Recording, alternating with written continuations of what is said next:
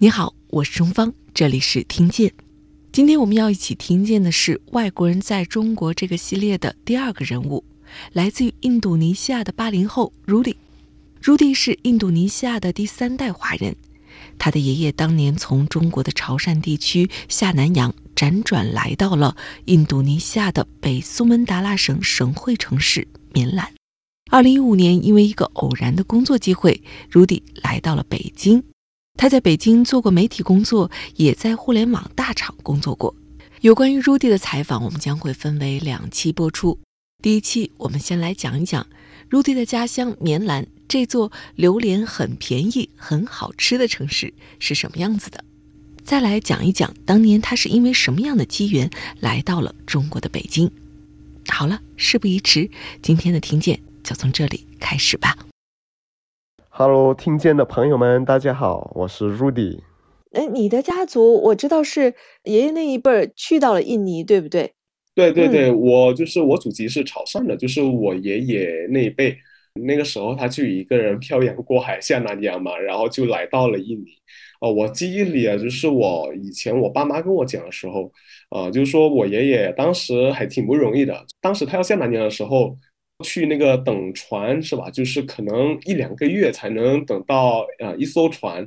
当时可能他老家那边生活环境啊条件呢不是很好，所以他想改善自己那个啊家里的生活环境，所以他想出去去闯一闯，然后他就去下南洋了。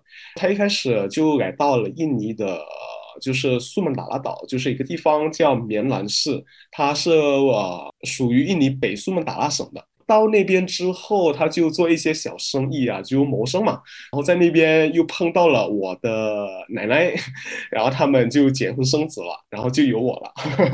你说到这个印尼的北苏门答腊省的棉兰，这个对于你来说是你的家乡，但是可能对于听节目的人来说，会觉得这是一个相对而言还陌生的一个地名。所以，Rudy 想听一听你描述一下自己所在的这个城市是什么样子的。啊，好，可能呃，中国人呃对印尼的印象可能不是很深刻，可能大部分人的认识，呃，还是停留在巴厘岛，因为印尼巴厘岛还是挺有名的嘛，是吧？对对。然后我老家是在印印尼北苏门答腊省的棉兰市。然后这个棉兰市，我觉得也是一个很美丽、很漂亮的一个地方。它离那个马来西亚、新加坡都很近，只是隔着一个马六甲海峡。对那边的话，如果大家是咖啡的爱好者，当然啊，对曼特宁咖啡豆，对，呃，可能很熟悉。对，产自印尼。曼特宁咖啡豆，对对对，它是来自印尼，印尼的嘛。曼特宁其实是一个地名，这个地方呢是在北苏门答腊省。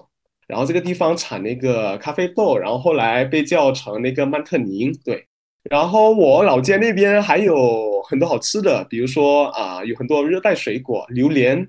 哦，因为比如说印尼所有的印尼人呢，全印尼人对这个棉兰的榴莲还是很怎么说呢？就是情有独钟的吧。就是一说到棉兰，大家啊往往会想到榴莲啊，棉兰的榴莲就是很好吃，就是真的啊，可以说是全印尼是它是应该是上流比较口感比较好的。对，你说的这个口感好，就让我特别好奇，它怎么好的？其实我们还没有感受过。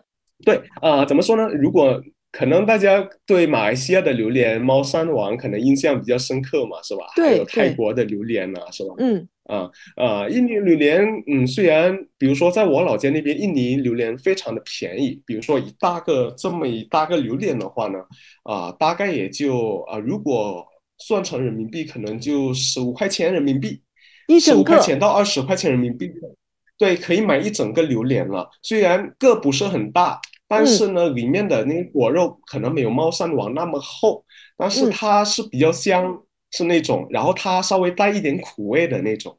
对我个人就比较喜欢，就是稍微带一些苦苦味的那个榴莲。对，就是不要那么甜腻，就是有一点回味的那种感觉。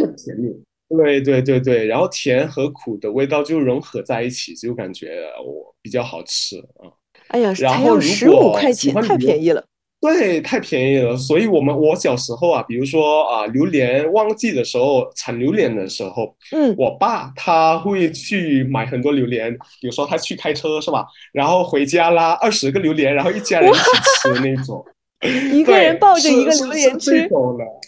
包括我回家的时候啊，我回家回印尼的时候，跟家家里聚的时候，他们知道我在中国很少吃榴莲嘛，他们就会拉回来，就是可能一车榴莲二十个榴莲，然后大家就十几个人一起吃这种，就吃的非常爽啊。印尼那边主要是热热带水果嘛，就是我也非常爱吃水果，比如说红毛丹啊，然后山竹啊这些也非常的便宜。呃，这些水果呢，我在中国其实很少能吃到，虽然有话，我觉得很贵，有时候舍不得去买。比如说山竹吧，最贵的时候可能一斤也就十块钱，然后在中国后，我逛超市的时候，就那个山竹一斤可能要三十多块钱。你看啊，爷爷是从潮汕然后去到印尼的，我想知道，就是从小你觉得在爷爷的口中，或者说在这个家人的口中描述的这个。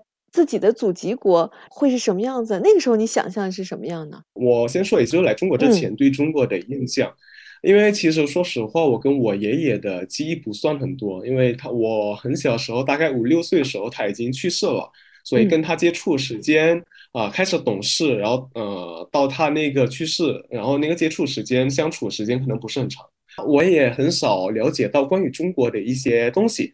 包括我爸妈，我爸妈也是在印尼生活长大的嘛，所以本质上他们对中国的了解非常的有限的。以前，比如说我们怎么去了解中国呢？我还记得小时候我们呃很喜欢看中国的一些电视剧啊。我小时候对中国印象肯定是，比如说中国是一个嗯，还是一个很古老的国家，因为小时候看的一些电视剧主要还是啊，比如说嗯古装剧啊这些，对。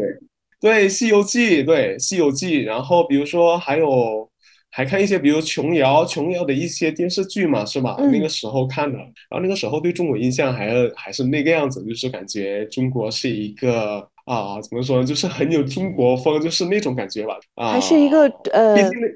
没有太发展的时候的那种感觉，对不对？对对对，还没有太发展的一个国家，对那个时候，国家那边把那个中国文化保留的非常好。因为我在我们那边，中国的各种节日啊，比如说春节啊、清明节啊、中秋节啊这些，我们都会过，而且非常的重视。呃，我们比如说呃，到了那个春节是吧？啊，还有各种仪式。然后到了中秋节，该吃月饼还是吃月饼，然后拜该拜祖先还是拜祖先，然后到了那个清明节啊，该去那个扫墓还是去扫墓，对，所以我们在很多细节上可能啊，我觉得把中国文化保留的非常好。但是我自己呢，那个时候对中国的印象，中国是什么样的一个国家呢？了解并不是很多，一直到我上呃初中的时候吧，上初中的时候，那个时候就很流行。台湾偶像剧，还有台湾的一些啊流行音乐，慢慢慢慢的可能接触啊那个时候啊就《流星花园》当然是大家都会看的啦，然后还有台湾的一些歌手，中国台湾的一些歌手，比如说周杰伦，也正是从那个时候我怎么说呢，刺激我想去学中文了，因为我觉得我很爱听那个中文歌，但是我每次听那个中文歌都听不懂到底是什么意思。然后那个时候就感觉，哎，感觉这个中文还是蛮有趣的，但是自己听了也听不懂。然后从那个时候就有，就是启示我去学中文了。所以在这个之前，你可能只是会潮汕的方言，是不是？对，潮潮汕的方言，还有因为我家那边棉兰市那边棉兰市的华人主要还是讲那个闽南语的。哦，对，因为那边福建人比较多，华人之间呢一般都会用那个闽南语来交流。哦，所以说真正的普通话，这个说到学习，其实已经是后来的事情了。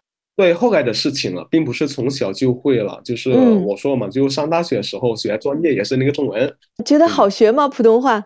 我觉得还好吧，因为怎么说呢？因为当时可能是喜欢，嗯，只要你喜欢一件事，啊，喜欢一个东西，只要你喜欢，要学起来，其实我觉得也还好，也不会很难。而且那个时候，我对中文、中国的一些，比如说成语啊，啊，这些还蛮感兴趣的，还有歇后语啊，还有各种典故啊，是吧？我会学课本以外的一些东西吧，比如说自己去去看一些小说啊，中文小说啊，来提高自己的中文水平，类似这种啊。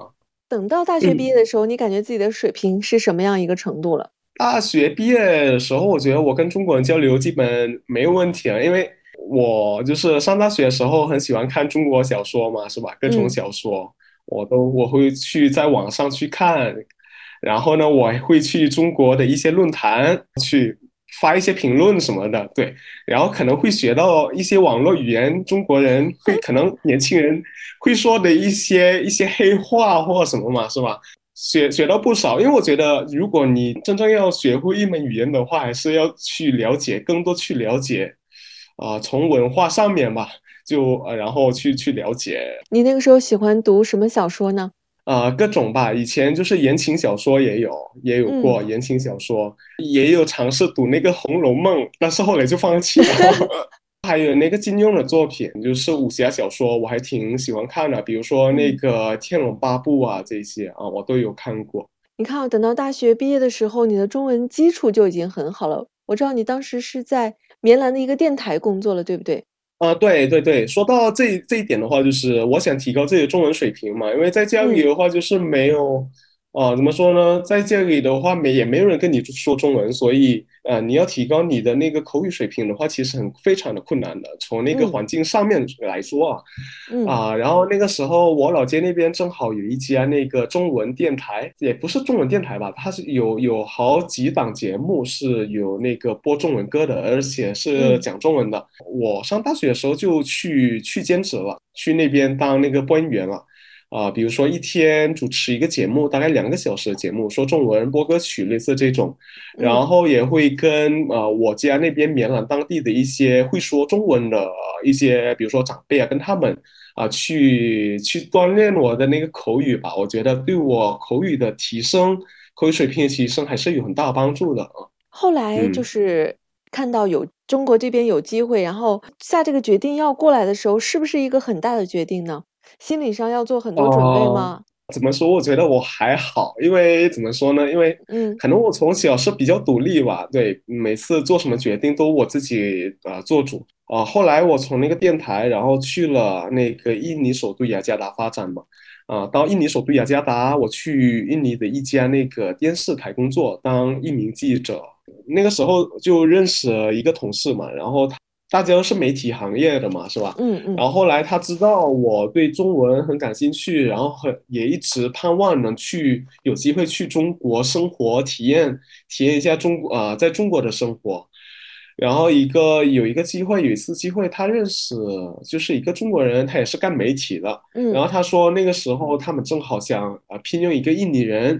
啊，做那个媒体传播的，对，然后我就抓住了这个机会了，我就毫不犹豫的抓住了这个机会。毫不犹豫，你用了这个词。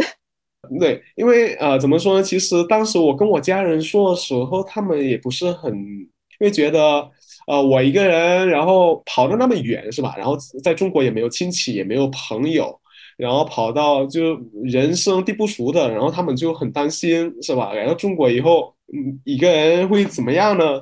然后我还是说服了他们。我想就是想趁年轻，想去看一看，而且来中国工作生活也是，呃，怎么说？我接触中文的之后呢的一个梦想吧，一个小小梦想。二零一五年的秋天，Rudy 真的来到了中国的北京。他刚下飞机，北京街头那些金黄色的银杏树叶。给这个来自于热带国家的男孩留下了难以磨灭的印象。下一期听见，我们就从这里说起。我是中方，我们下期再会。